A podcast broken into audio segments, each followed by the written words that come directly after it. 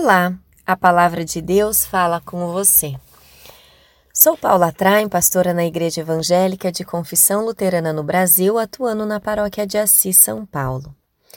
Compartilho a palavra de 2 Coríntios, o capítulo 13, o versículo 11. Procurem ser corretos em tudo, escutem bem o que eu digo. Tenham todos o mesmo modo de pensar e vivam em paz. E o Deus de amor e de paz estará com vocês.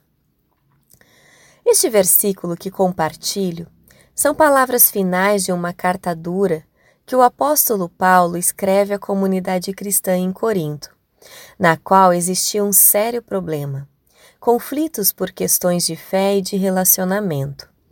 Lá haviam pessoas que infiltravam na liderança com o intuito de gerar confusão, negociavam a palavra de Deus e influenciavam outras a se afastar dos ensinamentos fundamentais do apóstolo Paulo. Era comum naquela comunidade o egocentrismo, desrespeito, contendas, invejas, iras, intrigas, orgulho e tumulto entre membros. Infelizmente, situações assim continuam presentes no dia a dia de muitas pessoas, no local de trabalho, estudo, lazer. Também em igrejas, isso pode estar acontecendo, onde a harmonia é ferida. Nesta carta em que Paulo trata de conflitos na comunidade de Corinto, encontramos três orientações. Primeiro, ser correto em tudo. É uma tarefa a ser realizada sempre de maneira nova. Precisamos ser honestos, transparentes, dedicados, justos em julgamentos, palavras e ações. Isso faz parte da ética cristã. Segundo, escutar o que os outros têm a dizer.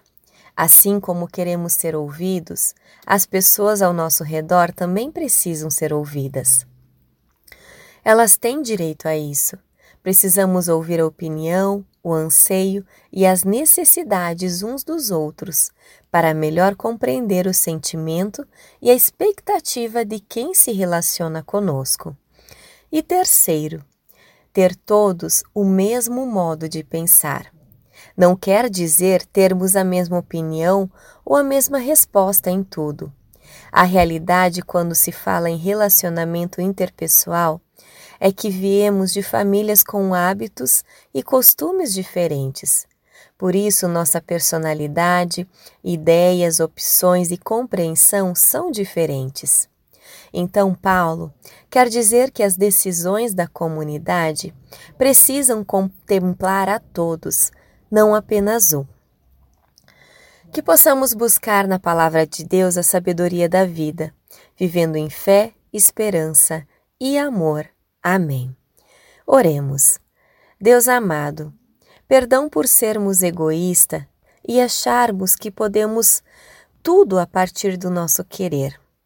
Dá-nos sabedoria para que a tua palavra toque o nosso coração e transforme o nosso viver. Em nome de Cristo Jesus, nós oramos. Amém.